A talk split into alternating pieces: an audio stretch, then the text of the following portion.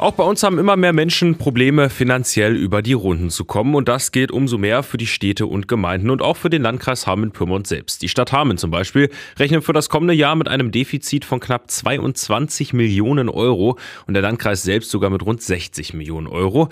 Die Verantwortlichen fordern immer mehr Geld von Bund und Land und denen geht es ja ähnlich schlecht. Für die heimische CDU-Bundestagsabgeordnete Mareike Wulff aus Emmertal also im Grunde ein Interessenskonflikt, denn sie ist nicht nur Mitglied im Bundestag, sondern sondern auch Mitglied im Kreistag Hameln-Pyrmont. In diesem Fall ist sie aber der Meinung, dass die Kommunen mehr Unterstützung bekommen sollten als bisher.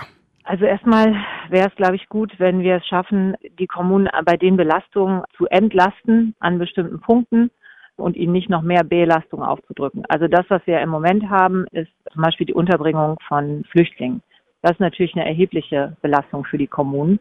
Und wenn der Bund da sagt, ja, da helfen wir mit, da unterstützen wir auch mehr, als es bisher getan wird, dann halte ich das für richtig und für gut, weil es ja auch sozusagen eine Sonderlage ist, in Anführungsstrichen.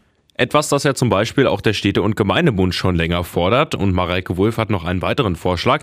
Damit es den Kommunen künftig finanziell etwas besser geht, müsste der Bund auch gar nicht unbedingt mehr Geld ausgeben.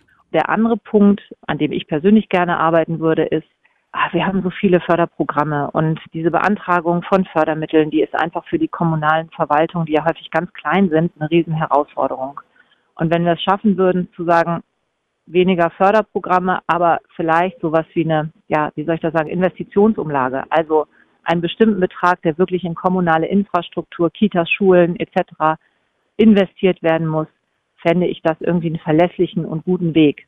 Das ist natürlich was, was im Moment nicht in der politischen Debatte ist, aber ich würde mich auf jeden Fall gerne dafür einsetzen.